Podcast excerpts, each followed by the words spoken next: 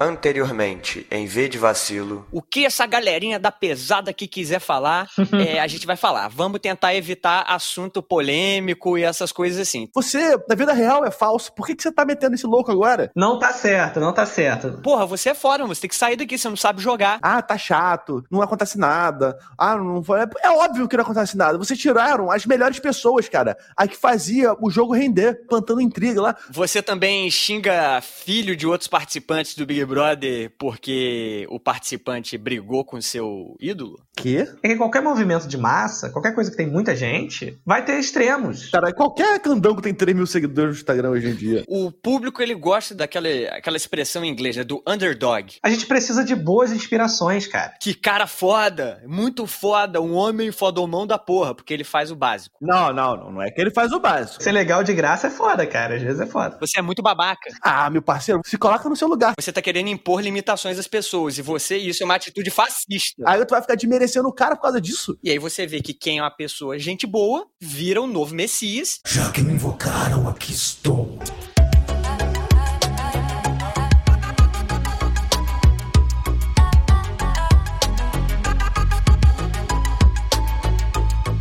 Sejam bem-vindos ao V de Vacilo, o maior podcast do Japão que tem robô gigante e magia. Eu sou o Douglas e aqui comigo o otaku número 1, um, Pedro Henrique. E aqui com a gente também o otaku número 2, Henrique. Eu achei que o otaku número 1 um fosse eu, né? Mas eu vou continuar aqui. É porque quando eu falo na ordem diferente, você reclama. Mas eu ia falar quando você falou. Ah, percebam aí que o Henrique ficou ofendido por não ser o otaku número 1. Um. Pô, tem que ser o número de alguma coisa, né, cara? Porra, nem que seja na maior virgindade do mundo. Olha só. Eu já vi muitas doenças, mas nada igual a isso. Irmãos, irmãs, estamos aqui hoje reunidos para falar sobre Yasuke. É assim que fala? Eu não sei, eu vi em português. Isso é uma coisa legal pra gente combinar, pra gente começar. O quê? Porque quando o Douglas começou a assistir, ele falou assim: Caraca, a animação é em inglês? E aí ele ficou, mano, tá muito estranho isso, tá muito bizarro e tal. Aí eu, não, cara, é que nem Avatares aí, depois você acostuma. Meu irmão, eu não consegui assistir cinco minutos em inglês. Avatar eu vi em português, cara. Mas depois eu fiquei menos tolerante para ver coisas assim. Aí o Yasuke eu vi em inglês mesmo. Você viu em quê, Pedro?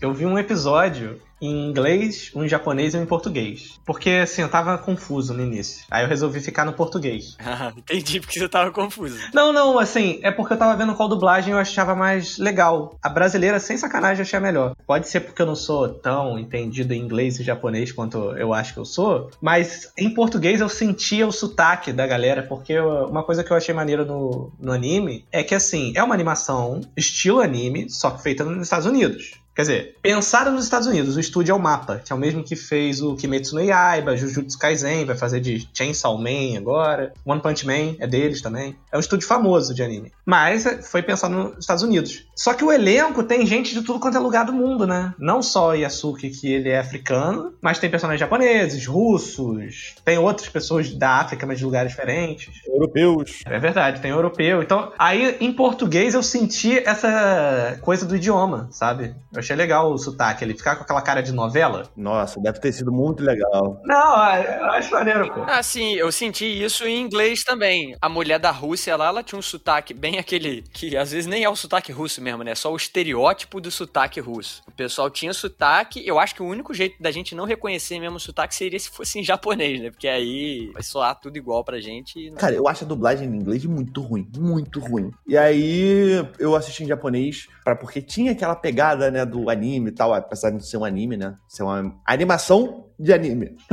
é tipo anime, mas não. É igual rede de fast food, né? Não é carne, é tipo carne.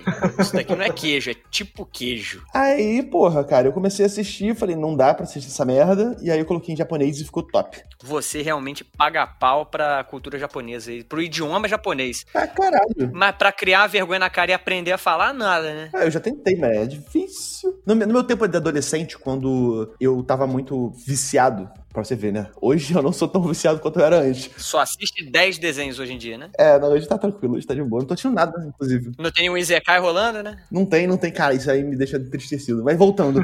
eu tentei aprender japonês, cara. Só que assim, eu achei muito difícil. Quem tentou e foi um pouco mais longe que eu foi a minha irmã. Minha irmã chegou a aprender, tipo, maneiro. Mas então, o Pedro Henrique aí que, como ele gosta de dizer, molhou o pezinho em todas as dublagens, a melhor é a brasileira, Pedro Henrique? Cara, eu gostei, assim, eu zoei essa coisa de novela brasileira, mas eu gosto da solução que eles usam na novela pra pessoa chega e fala, sei lá, Ohayô, olá. Tá ligado? É a mesma coisa. Só que fica parecendo que a pessoa tá falando em outro idioma. Ou não sabe exatamente o idioma ainda, sabe? E eles mandam uma dessa com alguns personagens. Pedro Henrique falou que a, a brasileira é a melhor, então tá definido aí que a dublagem brasileira é a melhor. E se algum crítico falar o contrário, tá errado porque a gente aqui que tem informação. Eu sei que o Guilherme Briggs tá te pagando, porra.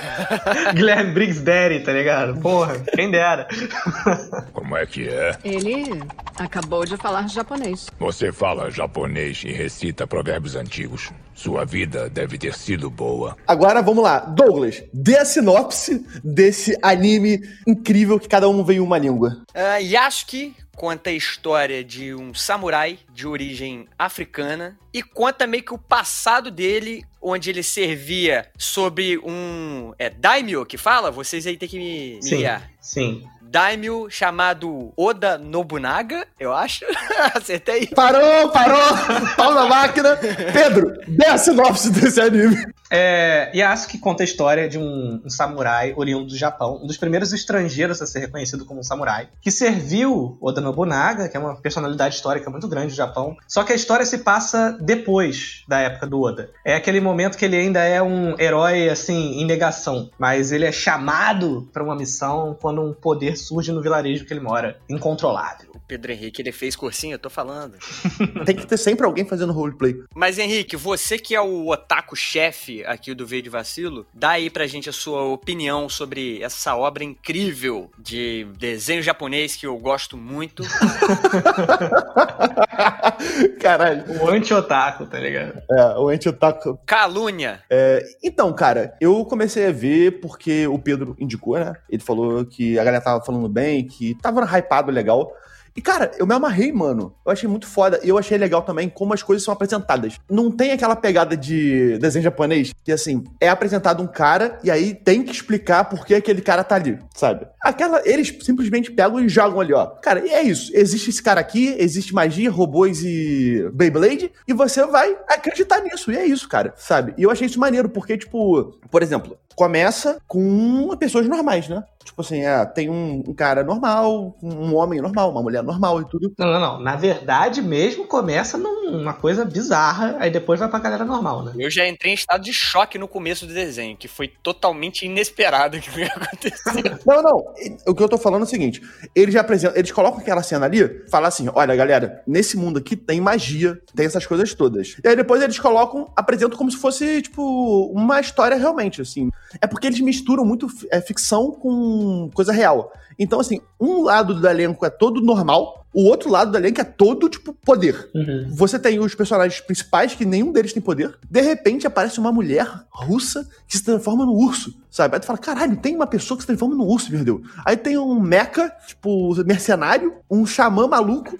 Tem um padre. É, tem um padre demoníaco. Europeu colonizador, denúncia. Denúncia! É, mas eu acho legal como eles colocam isso tudo, não explicam, só que assim, você não, não entra em negação porque aquilo ali existe, entendeu? Porque como eles não explicam a existência de outras coisas também, você só aceita que aquele, aquela mentira tá rolando ali. Dá pra ver que cada região do mundo tem um poder diferente. Eu acho legal quando eles comentam que os robôs vieram dos mongóis. Cara, teve essa parte? Eu perdi. Tem, é tipo uma frase solta assim. E isso daí, se fosse um anime tradicional, ia ser um episódio contando esse flashback, tá ligado? É, cara. E eu achei maneiro, eu falei, caralho, em uma frase, eles mostram, eles justificam a parada de um jeito, assim, muito louco, mas muito foda, sabe? A época que passa ali, não sou especialista em história do Japão aqui, entendeu? Quem você está ouvindo e for, comenta alguma coisa aí. Mas assim, ali se passa em 1500 e pouco, que é a época que o Japão estava começando a abrir mais as fronteiras para outros países. E isso faz sentido ter esse elenco diverso, porque é a mesma época dos jesuítas, que aparece aquele cara lá que é cristão, faz sentido ele estar. Vem gente da África, vem gente da Inglaterra. Pouco tempo depois, assim, mais ou menos naquela época também. Foi a primeira vez que teve um samurai também branco, um cara reconhecido como samurai que não era japonês, aí o cara era da Inglaterra, eu acho. Mais ou menos contemporâneo do Yasuke. Contemporâneo do Tom Cruise também, quando ele foi lá pro Japão feudal virar samurai.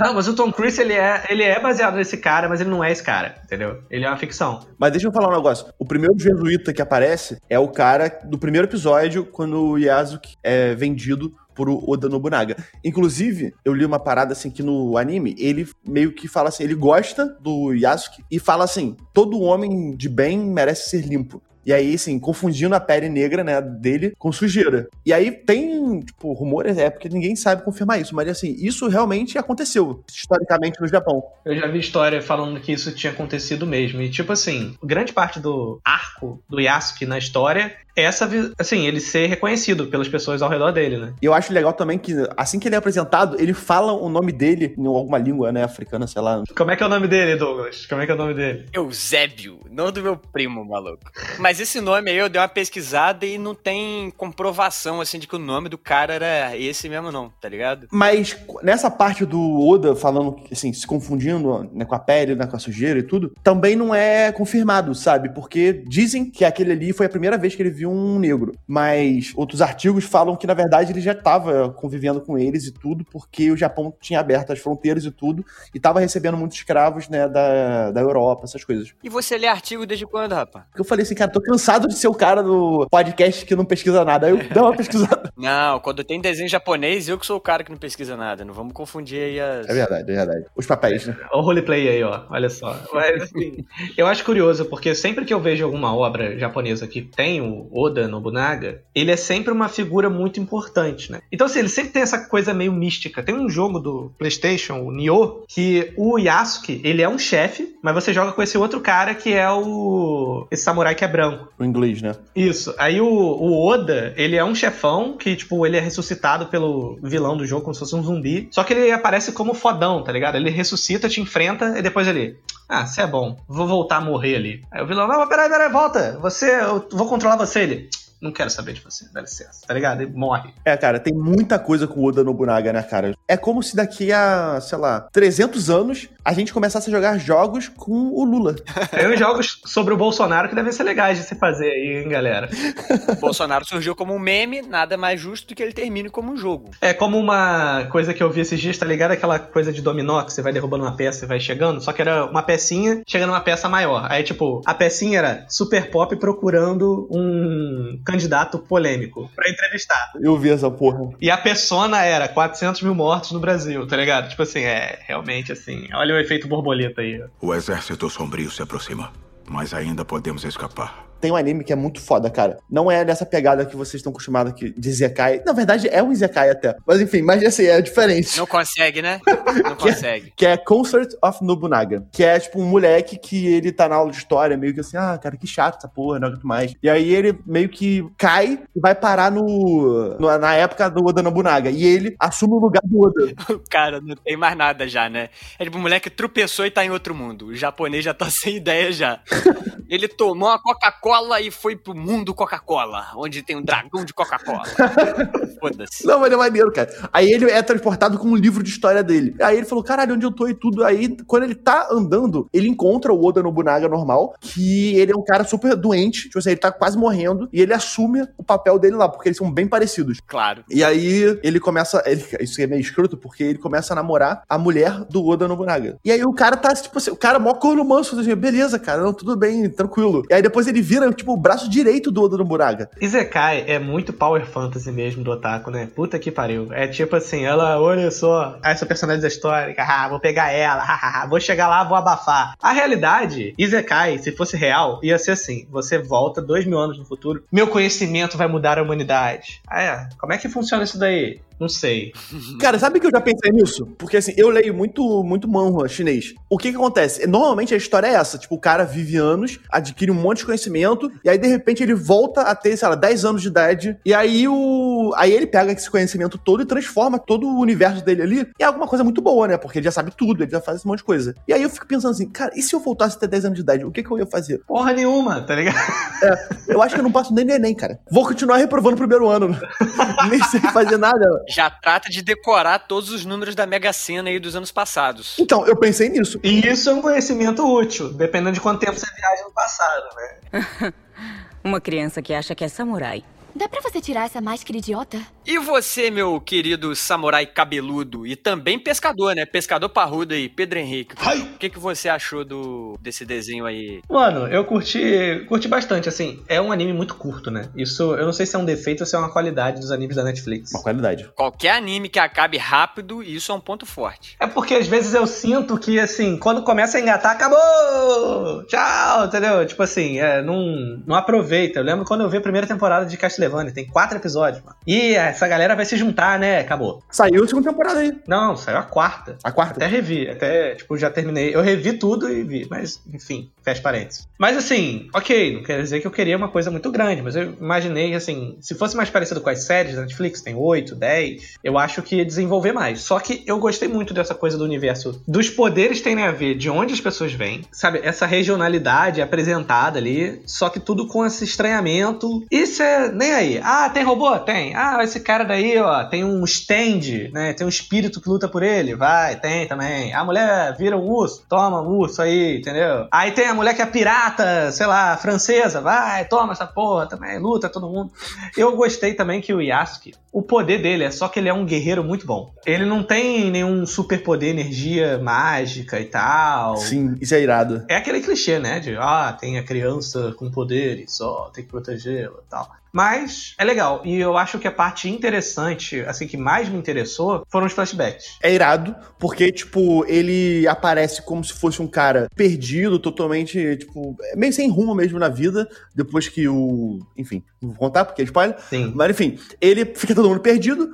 E é maneiro porque, assim, você não sabe exatamente por que ele tá perdido. Porque ele é um herói meio em negação mesmo, entendeu? E aí eu achei foda, eu achei mais foda ainda, apesar da criança com poderes ser uma coisa bem clichê, eu achei legal porque, tipo, ela é a criança com poderes que usa os poderes dela, cara. Isso. Ela ajuda na batalha. Ela tá lá, tipo assim, cara, por que, que você tem que me proteger? Pô, eu tenho poderes psíquicos super foda. Você tem uma espada. Tipo, é isso, tá ligado? E dá pra ver que ela, tipo, é muito, muito mais forte que todos os outros. Assim, eu curti. O cenário é o que mais me interessou e essa coisa do flashback. Agora, a parte atual, eu acho que eu curti mais são esses personagens secundários que apareceram, sabe? Porque aí, como esse mundo já é tão louco em um país só pequeno, tipo o Japão, aí quando começa a aparecer as galera dos outros países, eu fiquei, é, essa galera é mais foda ainda, tem mais coisa maluca ainda pra aparecer, né? Eu vou pegar o poder da menina para mim! Douglas, o que, que você achou, cara? Vamos lá. Primeiro que eu tava esperando uma coisa mais pé no chão. Tipo, eu não li nada sobre o que seria. Não vi trailer, não vi nada. Então, na minha cabeça, ia ser um desenho americano da Netflix sobre o Yasuke. Aí eu fui ver, ah, o Yasuke é um samurai africano que teve. E aí, meu irmão, na primeira cena, já tem uma guerra com um robô gigante, magia e etc. E eu já fiquei assim, ah, então vai ser desenho japonês mesmo. Não vai ser desenho americano, não. Mas eu achei ok, porque acabou rápido. Diferente aí de é, Kimetsu no Yaiba, que vocês pediram pra assistir. Não consegui, porque você assiste seis episódios, já tô cansado. E aí você vê, tem mais 20. Entendeu? Esse aí acabou. Então, ponto forte, acabou rápido. A história é rápida também, não fica com enrolação, mas eu não sei, cara, achei esquisito. Eu não, eu não sei apontar o que que era que eu achei esquisito, velho. Acho que era aquela trilha sonora de fundo, tipo lo-fi. Cara, uma vez eu tava vendo. Era entrevista, assim, mas eu não vou saber agora. Quem quiser artigo, né, procura um artigo, porra. Que o cara tava explicando que, assim, tem um movimento muito grande otaku negro nos Estados Unidos. E tava falando que, assim, como tem muito filme, sempre teve, que os protagonistas eram brancos, a comunidade de qualquer minoria dos Estados Unidos ficava feliz de ver qualquer filme que o protagonista não era um cara branco. E isso reflete até hoje dessa parte grande da comunidade, que é otaku, e que também é, tipo, do hip hop, dessas coisas, entendeu? E isso nasce toda uma subcultura que aí vem essa coisa desse anime, que, né, que a, a trilha sonora ali, a abertura é muito. Porra, e não, inclusive, a abertura eu achei muito irada, cara. Achei muito foda. Muito melhor que qualquer abertura de anime. Aí nasce outras coisas, né? Afro Samurai, tem outro Samurai Champloo, que vem dessa mistura meio hip hop e meio Japão. Afro Samurai, eu lembro que eu assisti. Eu, assim, Eu não lembro ativamente de mais nada, mas eu lembro que eu gostei. Eu acho que eu nunca vi inteiro, meu irmão. Sei que o Samuel L. Jackson dublava. Aí eu veria em inglês, tá ligado? Tipo, aí eu não veria em português, não. Não, esse eu vi em inglês também, eu lembro que eu vi em inglês. Porque não tem como, né? Samuel L. Jackson, você tem que ouvir em inglês. Pra ele falar um motherfucker. Ó, esses dias eu revi Samurai Champloo. É muito bom. É, pra caralho. Mas falando sério, assim, esse movimento aí de ter o protagonista negro é um diferencial, sabe? E eu já não gosto de desenho, e aí eu falo, pô, ainda existe esperança. Eles vão me mostrar uma coisa diferente dessa vez. E assim, foi, foi maneiro. É menos sobrenatural, mas não deixa de ser um Isekai. Não, não é não, cara. Não é não. Isekai tem uma definição. Mas é um cara indo parar no mundo que é diferente do dele. Ai, o Pedro querendo. Ai, para, Pedro. Eu tô estragando a experiência do Douglas, que gostou, tá ligado? Ele vai parar de gostar. Quer dizer então, Pedro, que toda vez que a gente viaja pra um outro país, a gente tá dentro de um Isekai automaticamente? A vida do Douglas é o Isekai. Se você parar pra pensar. Por isso que ele odeia, tá? Acho que está na hora de te levar ao médico. Mas você sempre disse que o médico fica muito longe da vila. Eu quero ficar aqui com meus amigos. Douglas, quantos vacilos você dá pra Yasuke? Não sei quantos vacilos dá pra isso. Do, como o Henrique diz aí, um desvacilo, também conhecido como elogio, que acabou rápido. Acabou seis episódios, sucinto, conta a história que tem que contar. Vou dar, assim, um, tipo, pré-ordem, né, de, de produto. Eu vou dar um pré-vacilo aqui pro caso deles falarem que vai ter segunda temporada. O que vai ter, né? Se falar que tem segunda temporada, já considera que eu tô dando um vacilo aqui agora. Caso contrário, não. E vou dar um outro vacilo aí, um de verdade, que é porque esquisito. Mas ao mesmo tempo eu tenho que dar um vacilo pra mim, porque eu não sei te falar porque que eu achei esquisito. Eu falei da trilha sonora, que talvez, porra, esse lo-fi no fundo não tá batendo. Essa mistureba, né? Às vezes dá um estranhamento. Eu acho maneiro. Quando ele me apresentou ali no começo, robô gigante e magia, aí eu falei, tá, vamos aceitar, né? É isso aí que vai ter. Não vai ser um negócio realista sobre samurai. Uhum. Eu aceitei, então não vou te falar que isso aí me incomodou. O pessoal ter poder e etc. O, o padre ter um monte de tentáculo e os caras quatro lá. Achei até bem assim, condizente com a realidade, né? Porque a igreja católica tem vários tentáculos aí, então fica aí a simbologia. Crítica social! Mas vou dar um, um vacilo porque esquisito, mas não sei apontar porquê, então tô dando um vacilo pra mim também. E vou deixar esse pré-vacilo aí caso eles anunciem uma segunda temporada. Entendi. E você, Henrique? Começar dando um vacilo, porque eu não aguento mais esse formato da Netflix de deixar as coisas abertas pra ter uma segunda temporada. Desapega, meu Deus. Ah, mas ficou fechadinha ali a história. Não, ficou fechado, ficou fechado. Não tô falando que não ficou. Mas assim, sempre dá a entender que pode ter uma segunda temporada, sabe? Isso é uma merda, cara. Henrique, mas você não vai poder ter a segunda temporada se todo mundo morrer. Henrique. Mas é exatamente pra isso, cara. Nem tudo precisa ter uma segunda temporada, porra. Sabe? E aí é muito escroto, porque assim, já vi muita coisa na Netflix que acaba sem acabar, sabe? Mas tem uma coisa que não tem segunda temporada. O nome é minissérie. O Yasuke pode ser uma minissérie. Inclusive, até incentiva essa decisão. Cara, tem um anime de esporte da Netflix que é muito bom e só teve uma temporada. O nome é Gambito da Rainha. Olha aí. É, eu não vi Gambito da Rainha, mas assim, é dentre das séries que, ela, que a Netflix faz, porra, é uma, cara, que a termina com o ciclo fechado. Eu- isso me incomoda, sabe? Nada termina. As séries pro Henrique, então, tinha que acabar assim. Conseguiu roubar o banco. Vem um avião norte-americano e joga uma bomba nuclear. Aí morre todo mundo. Não, mas aí é uma. Não, mas aí é uma parada. Mas nem assim, Henrique, porque aí o, o- Se eles falassem, vai ter a segunda temporada que vai ser o quê? Depois da bomba nuclear. Como é que a sociedade ficou depois dessa bomba nuclear? Sempre tem espaço pra segunda temporada. Eu, não, eu acho que terminou bem, acho que. Só que terminou com aquela pegada da Netflix que é, olha, e agora vai ter a segunda temporada mostrando como é a jornada dele agora sozinho. Entendi. Sabe? Tipo, fecha a história, tipo assim, ah, o Yasuke terminou numa casa cuidando da menina, sei lá. E é isso, ninguém vai querer ver uma segunda temporada do Yasuke cuidando de uma mulher, tá ligado? Foda-se. Será? Então, tipo, eu, que- eu quero, tipo, que eles terminem a, a temporada, ponto final, acabou. Vamos pular pra próxima história. Beleza, meu primeiro vacilo é isso. Meu segundo vacilo vai pra família do Pingente. Porque tem essa família que é como se fosse uma, uma maçonaria, que eles estão meio que na rataria em tudo quanto é situação. É ninja! Exatamente. É, é tipo família ninja japonesa. Você tá chamando a maçonaria de ninja? É, mais ou menos. Hum. Todo maçom é ninja? Fica aí o questionamento. É, o, a, a parada é que, tipo, dá a entender que essa família é muito importante pro desenrolar de tudo, sabe? Eles estão atrás de todas as situações que acontecem no- no- na série, só que, tipo, não explica muito. Fica uma coisa confusa, não dá pra entender direito, assim, se eles são meio que do bem, são do mal. É, tem gente que é do bem, tem gente que é do mal, tem gente que defende a própria coisa ali. Então, assim, eu acho que faltou explicações mais concretas do que essa família representa na história. Eu acho que ficou muito largado no final. Pra mim, isso é um desvacilo. Eu vou discordar de você, mas ok. Não, não, é maneiro, sabe? Eu achei foda ter essa família lá movimentando as coisas, só que eu acho que ficou perdido. Aquela mulher que pegou a criança, não dá pra entender por que que ela pegou a criança. Eu vou concordar um pouquinho com o Henrique aí, porque eu só percebi isso agora que ele falou. Caralho. Pra mim era só tipo um pingente, eu fiquei tipo, caralho, por que, que essa mulher tá comendo pingente que é outra? Mas aí eu caguei, eu- meu cérebro, ele simplesmente ignorou esse fato depois e, e ele aceitou como só um pingente. Ela comprou na mesma loja de bijuteria, tá ligado?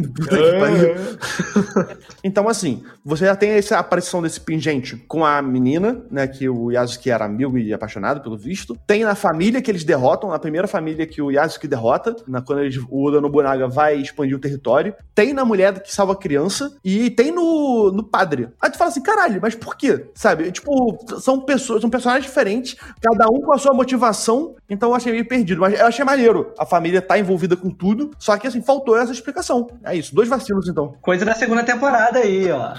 E você, Pedro? Quantos vacilos você dá? Cara, eu fiquei dois anos narrando um RPG de Império de Jade, que é é isso aí. É magia, é Japão e robô, tá ligado? Então, eu comecei a assistir, eu falei, caralho, mano, isso é muito Império de Jade. Deu até uma certa nostalgia. Então, assim, eu já tava muito abraçando a causa. A primeira cena eu falei, é isso aí, gostei. Gostei dessa coisa maluca mesmo. Robô de necromante invocando zumbi contra robô mongol que a galera tá usando desde a guerra. Foda-se, tá ligado? Um vacilo que eu tenho é que eu acho que a história ia ser mais interessante se fosse sobre a guerra do que esse pós, porque eu achava mais interessante os flashbacks do que aquele momento presente. Mesmo que muitos dos personagens que eu achei mais interessantes, visualmente até, sejam esses do presente. Mas é tudo uma questão de ponto de vista, Pedro. O negócio é você reassistir imaginando que a série é no passado e que as outras partes são flash forward. É tudo uma questão de mindset. Olha só.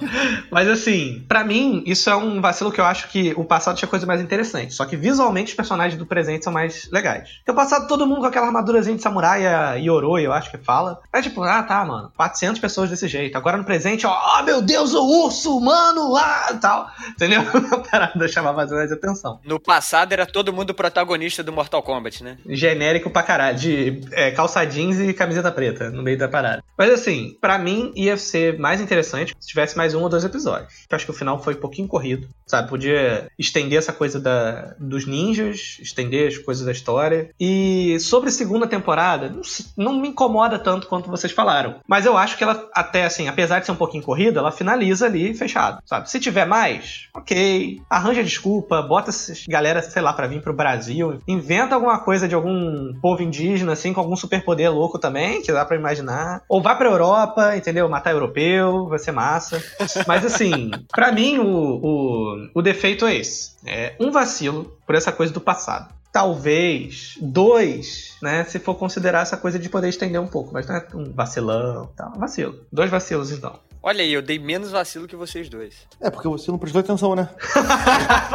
é verdade.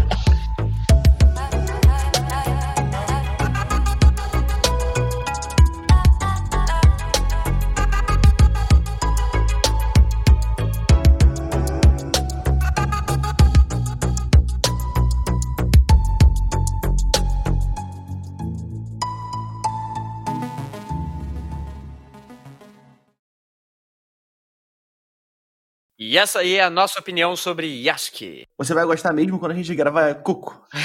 Ah, quero ver. Acabou a mamata. Pare de me incomodar. Eu não me importo.